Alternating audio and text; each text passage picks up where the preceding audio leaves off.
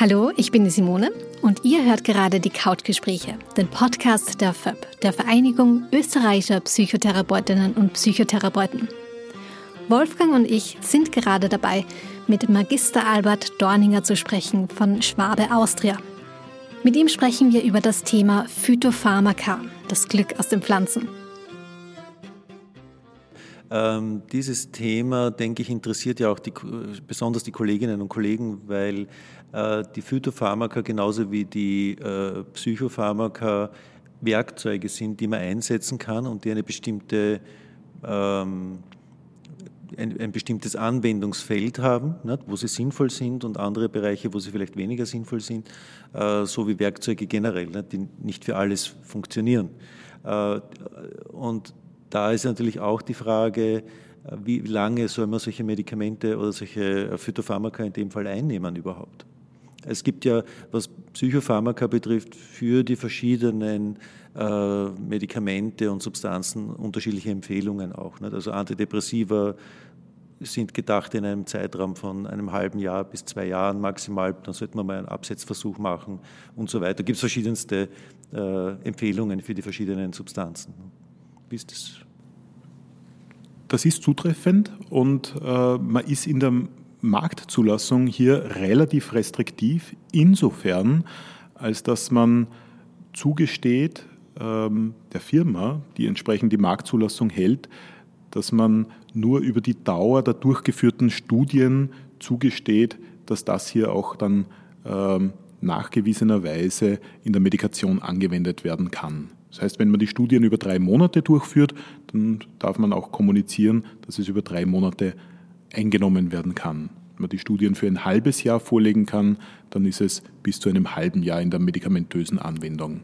Aber das ist ein Unterschied zu den Psychopharmakern, oder? Also zu den äh, synthetisch hergestellten, oder nicht? Müsste man sich im Einzelnen die synthetisch hergestellten äh, Texte, zugelassenen Texte ansehen, ob hier eine dermaßen eine Dauertherapie vorgesehen ist. Man kann, und das wird auch ganz normal praktiziert, da nimmt sich etwas die Behörde heraus, sie entsprechend den sogenannten Off-Label-Use äh, qualifiziert auch eingesetzt werden kann. Und das ist ganz normal erlaubt. Das heißt, bedeutet so viel, dass entsprechend in den zugelassenen Texten der Fachinformation bzw. der Gebrauchsinformation, die beigepackt wird, dem Therapeutikum, eine entsprechende Dauer der Therapie äh, erklärt ist und es jedem Arzt dann im Einzelnen dann überlassen wird, ob er die Therapie mit dem Patienten über diese zugelassene Dauer hinaus auch weiterhin durchführen will. Das heißt, auch ein Phytotherapeutikum kann man, wenn der Arzt es will, über einen längeren Zeitraum, genauso wie ein Synthetikum, auch über einen längeren Zeitraum geben und die Therapie durchführen. Nur die Verantwortung dessen liegt dann beim Arzt. Ja, genau, er muss es entsprechend dokumentieren oder erklären in seinen Dokumenten, warum er sich dafür entschlossen hat, dazu entschlossen hat. Ne? Ja. ja. Aber es gibt in der Psychopharmakologie gibt es ja auch diese beispielsweise Phasenprophylaktika, fallen mir jetzt gerade ein, die ja eigentlich gedacht sind, dass man die jahrelang oder vielleicht auch ein Leben lang nehmen soll. Natürlich kann man gar keine Studien machen, die lebenslang laufen, bevor man die Zulassung machen kann. Das wird es absurd machen, natürlich. Äh, wie das da läuft, ich weiß es gar nicht. Äh, aber also im Bereich der Phytopharmakologie ist es eben wirklich begrenzt, also eins zu eins umgelegt auf die Studiendauer. Nicht nur im Bereich der Phytopharmakologie, sondern auch im Bereich der synthetischen Arzneimittel. Also man hat einen Zeitraum der Anwendung äh, beziehungsweise einen Zeitraum der Studien und diese Studien zeigen eben, dass das in diesem Zeitraum sicher angewendet werden kann.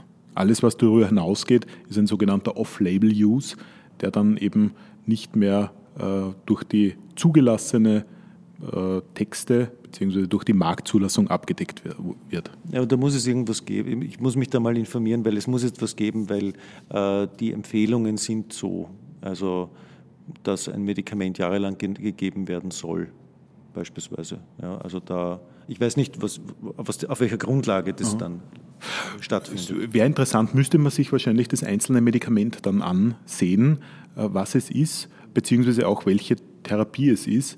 Ähm, die herkömmliche Auffassung wäre, dass man ja nach einer gewissen Zeit eine Therapie dann absetzen kann, weil der Patient gesundet, genesen ist. Äh, aber das sind wahrscheinlich dann spezielle Indikationsbereiche, wo es dann eine Langzeittherapie bedarf, weil eine Genesung nicht eintritt, sondern nur eine, eine Milderung der Symptome wahrscheinlich. Ja.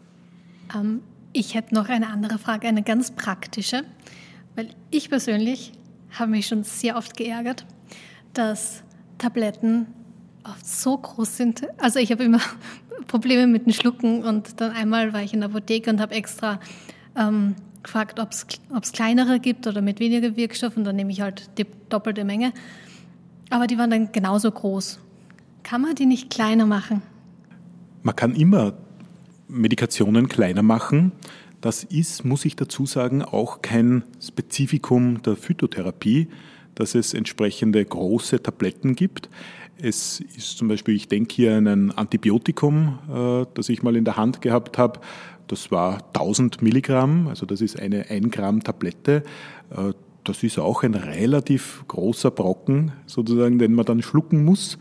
Und man versucht dann immer, das entweder, äh, wenn es schon so groß ist, mit einer Schicht äh, zu überziehen, die man dann als Trachee leichter einnehmen kann, das sozusagen den Rachen leichter runterschlucken kann mit einem Schluck Wasser Beziehungsweise die weitere Möglichkeit wäre natürlich dann, die Tablette einfach zu teilen und zu sagen, man nimmt eben zwei dieser Tabletten gleichzeitig ein oder äh, über den Tag verteilt. Äh, das kann man machen, weil bei manchen der äh, synthetisch hergestellten Medikamente ist es ja so, dass man die nicht teilen darf, Drachees zum Beispiel oder Kapseln oder so. Das, äh, ich spreche jetzt in der äh, in der, über die galenische Entwicklung, das heißt über die Entwicklung des Arzneimittels. Ich spreche jetzt nicht, was der Patient so, dann aha, da so. darf, dass man eine ganze Tablette und dass ich jetzt empfehle, na, Sie können, wenn Sie eine 1000 Milligramm Tablette haben, bitte teilen Sie es einfach. Das nicht. Ich, ich habe jetzt darüber gesprochen, dass man sich vorab schon überlegen kann, wenn sowas zu groß ist, dann äh, überlegt man sich sehr oft, dass man sagt, naja, vielleicht ist das jetzt doch etwas, eine zu große Arzneiform und man gibt jetzt nicht eine Tablette zu einem Gramm, entwickelt diese, sondern zu zweimal 500 Milligramm. Das ist diese Möglichkeit, die auch sehr oft in Anspruch genommen wird. Natürlich hat das eine Grenze und im Normalfall, äh, denke ich, ist die Grenze bei ungefähr 1000 Milligramm, wo die Schmerzgrenze quasi erreicht ist, des Zumutbaren. Man geht auch, und das gibt es auch genauso in der Phytotherapie, dazu über, dass man gerade für Patienten dann mit Schluckbeschwerden einfach auch andere Arzneiformen anbietet. Das heißt, im Vergleich zur Tablette gäbe es dann Flüssigkeiten, gäbe es Tropfen, wo man die Wirkstoffe dann entsprechend umwandelt, auflöst und als Flüssigkeiten dann anbietet, die dann leichter äh, einzunehmen sind. Mhm, da wollte ich gerade fragen, weil ab und zu gibt es ja Tropfen und, also sowohl in Tropfenform als auch in Tablettenform. Ist es von den Wirkstoffen irgendwie anders, dass Tropfen vielleicht weniger stark sind? Die Wirkstoffe im Sinne der Extrakte in der Phytotherapie sind in dieser Hinsicht sehr oft die gleichen, weil es sich um den gleichen äh, Arzneinamen handelt, dann ist es auch äh, üblicherweise der gleiche Wirkstoff, der enthalten ist. In der Dosierung ist es sehr oft anders. Das heißt, man kann schon davon ausgehen, dass im Prinzip in festen Arzneiformen eine höhere Dosierung enthalten ist. Man sieht das immer über das sogenannte Droge-Extrakt-Verhältnis. Das heißt, man hat hier einen entsprechenden Extrakt, den man herstellt. Und das ist genauso bei festen Arzneiformen, das heißt Tabletten dann der Fall, dass man über ein Auszugsmittel kann sich das so vorstellen wie bei einem Tee, den man entsprechend extrahiert über Wasser.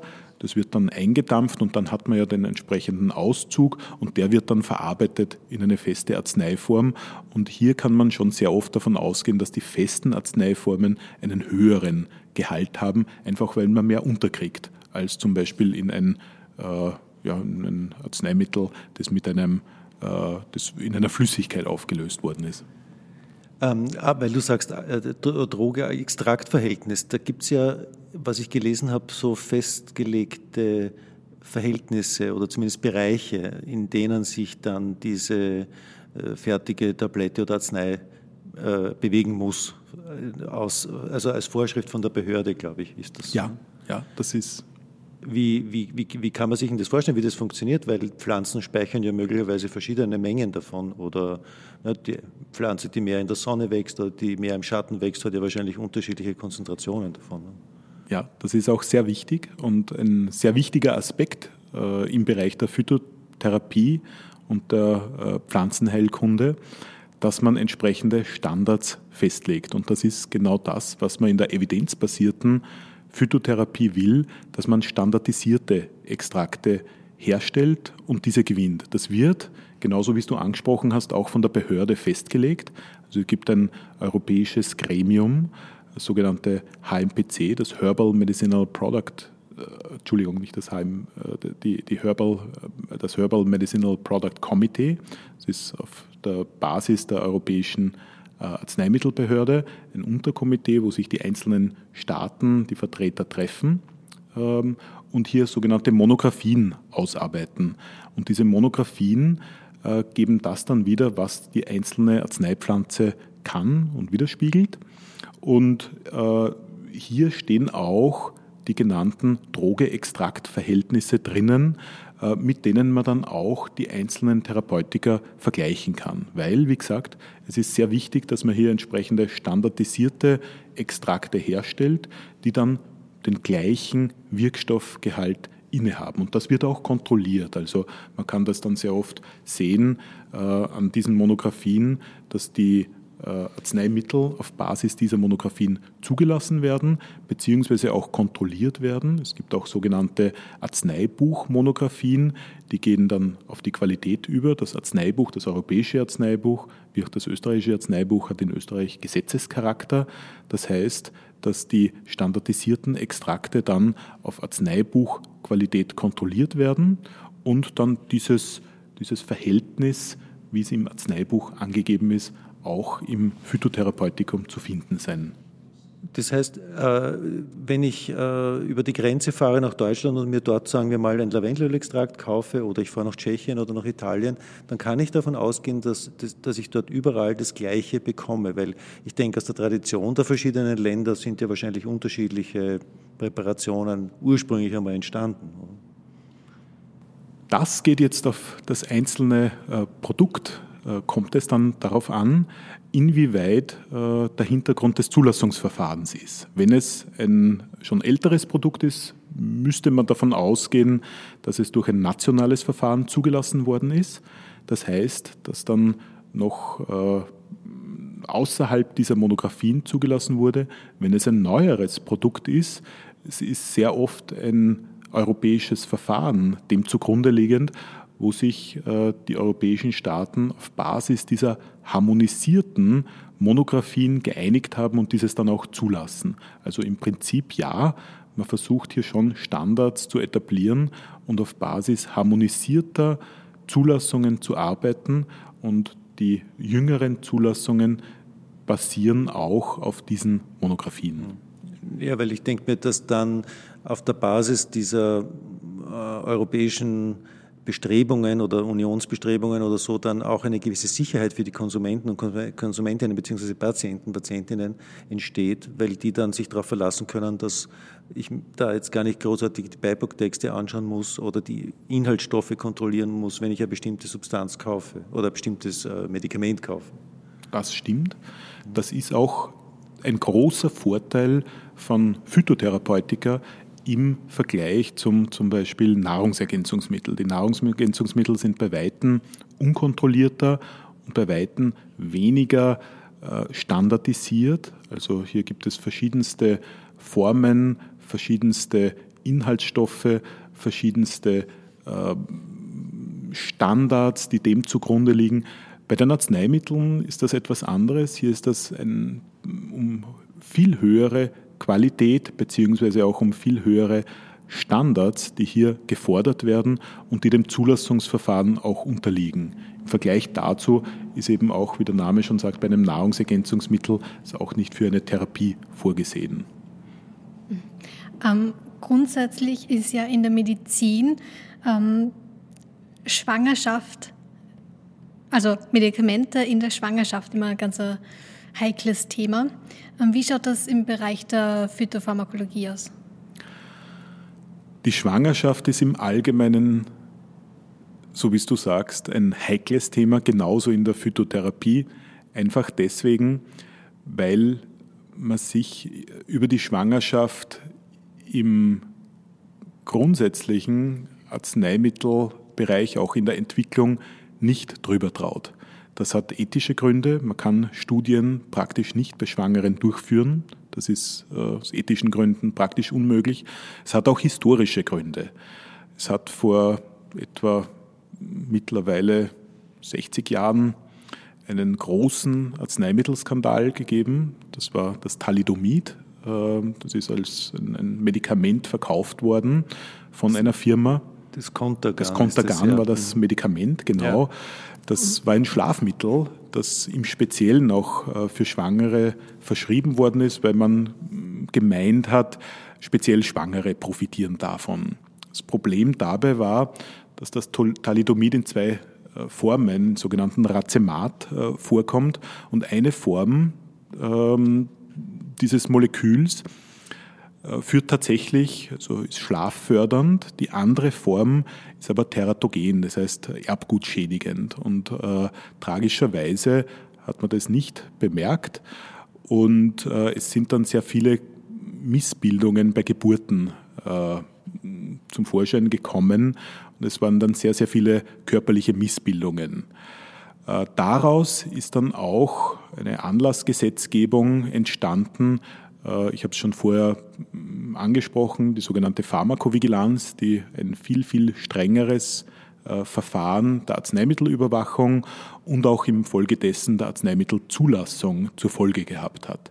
Aber äh, zurück noch einmal zur Frage bezüglich der Schwangerschaftstherapien. Das ist grundsätzlich ein großes Thema natürlich. Für Schwangere werden praktisch keine Studien durchgeführt. Insofern findet man in sehr vielen Beipacktexten und in sehr vielen Fachinformationen den Hinweis, dass bei einer Schwangerschaft das nicht untersucht ist, dass man mit dem Arzt Rücksprache halten soll. Natürlich, der Arzt ist der Letztentscheidende, er kann immer über eine zusätzliche Therapie entscheiden, aber da wird wahrscheinlich dann auch eher konservativ immer vorgegangen, weil man praktisch keine Studien und keine Informationen über Schwangere vorliegen hat. Darf ich was fragen dazu? Weil ähm, äh, gerade was Phytopharmaka betrifft, denke ich mir, oder überhaupt pflanzliche Substanzen oder Produkte, äh, denke ich, werden die ja oft viel unbedenklicher eingenommen als diese klassischen Medikamente, die man in der Apotheke zu kaufen bekommt. Jetzt werden natürlich Frauen auch mit solchen Substanzen schwanger werden solche Daten gesammelt, dass man, weil man würde ja daraus auch eine gewisse Sicherheit ableiten können, wie gefährlich oder ungefährlich oder bedenklich oder unbedenklich äh, Phytopharmaka dann sind. Genauso ist es. Das System der Pharmakovigilanz ist ein sehr enges und ein sehr strenges im Bereich äh, der Arzneimittel und so auch der Phytopharmaka. Wenn äh, gemeldet werden würde, dass eine Schwangere jetzt ein Therapeutikum einnimmt oder eingenommen hat und schwanger geworden ist, äh, dann würde diese kontaktiert werden und würde über die Schwangerschaft hinaus bis zur Geburt äh, verfolgt werden bzw. vigiliert werden, äh, was dann, ob es dann im Kontext zu der Einnahme von dem Phytotherapeutikum ein Problem gegeben hat. Aber grundsätzlich würde das jetzt auch, ist nicht der Umkehrschluss, dass man deswegen dann Phytotherapeutika per se zulassen würde in der Schwangerschaft. Es ist nur eine strenge Überwachung im Kontext der Medikation, weil man ja nicht immer genau weiß, war man schwanger oder ist man schwanger gewesen, als man etwas eingenommen hat. Aber wenn das auftreten würde, dann würde, genauso wie es du sagst, eine entsprechende Vigilierung der Patientin stattfinden. Äh, noch eine Frage, wie ist es bei Kindern und Jugendlichen? Bei Kindern und Jugendlichen ist es ähnlich äh, bezüglich der Studienlage. Äh, die äh, Therapie, da kommt es auch, muss man sagen, sehr stark auf die Indikation drauf an. Also äh, es gibt sehr bekannte ähm, Präparate bei Erkältung bzw. bei Bronchitis, wo die Studienlage in der Pädiatrie eine sehr, sehr gute ist wo auch schon ab einem Jahr das ohne Bedenken angewendet werden kann. Ähm, bei anderen Indikationen ist das zum Beispiel erst ab 18 Jahre oder ab 12 Jahre. Das kommt ähm, eher auf die Indikation beziehungsweise auch auf die Herangehensweise bei der klinischen Studiengestaltung an, wo man gesagt hat, wo ist das Patientenkollektiv, auch wo will man das vornehmlich einsetzen, in welchem Bereich ist Gibt es eine Zielgruppe, gibt es ein Patientenkollektiv, wo das wichtig ist, im Bereich von Zwölfjährigen, im Bereich von Kindern? Wenn das nicht relevant wäre oder ist, dann ist meistens das dann ab 18 Jahre. Aber wie gesagt, es kommt dann auf das Therapiegebiet an. Was natürlich ganz wichtig ist, was ich noch nicht gefragt habe, ist, äh, was im Bereich äh, psychischer Probleme, was gibt es denn da überhaupt für äh, Phytopharmaka? Also ich, das, wir haben das Johanneskraut genannt, das ist bei Depressionen äh, zugelassen und es gibt dieses Lavendelölextrakt, das offenbar bei Ängsten gut funktioniert. Was gibt es denn da? Es gibt schlaffördernde Substanzen. Es gibt äh, im Schlafbereich äh, sehr viele, zum Beispiel äh, den Baldrian, der ist ja mhm. ganz klassisch. Der Hopfen zum Beispiel ist auch ein ganz äh, klassisches ähm, phytotherapeutisches Schlafmittel. Es gibt im Bereich der Demenz äh, Präparate, äh, die auch eine sehr, sehr gute Wirkung erzielt haben. Die Studienlage hier ist als ausgezeichnet zu bezeichnen. Ähm, im Bereich der Angsterkrankung gibt es eine sehr moderne äh, Therapie, die mittlerweile auch klinisch, auf klinischer Basis sehr gut erforscht ist. Hier geht man auch in weitere Indikationen wie bei der Depression, äh, forscht man hier weiter, das äh, Johanniskraut bei der Depression. Also es ist ein breites Indikationsgebiet, das auch eben im psychotherapeutischen bzw. im psychiatrischen Sektor abgedeckt wird von der Phytotherapie. Danke, Albert, für dieses sehr interessante Gespräch und für die Einladung. Ja, ich finde das auch. Also es ist ein weites Thema. Ich glaube, man muss mal so eine Einführung machen und mal Basisinformationen bereitstellen. Ich glaube, das ist mal ganz wichtig, das ins Gespräch zu bringen. Und dann kann man mal schauen, vielleicht treffen wir uns wieder für ein weiteres Gespräch, äh, wo wir dann das vertiefen können, auch manche dieser Themen. Sehr gern, wäre mir eine Freude. Ja, dann danken wir euch sehr herzlich für die Aufmerksamkeit. Wir setzen diese Reihe weiter fort. Das ist unsere feste Absicht. Wir haben noch keine fixe Liste. Ich glaube, das nächste Thema wäre Suizid. Genau. Wenn ich genau. das richtig weiß. Genau, in Verbindung mit der Netflix-Serie 13 Reasons Why. Also wer die erste Staffel noch nicht gesehen hat, würde ich empfehlen. Sonst spoilern wir vielleicht ein bisschen. Okay. Also wir freuen euch, wenn ihr wieder dabei seid und äh, tja, macht's gut und kommt gut durch diese schwierigen Zeiten, muss man sagen. Genau. Bleibt gesund. Bis zum nächsten Mal.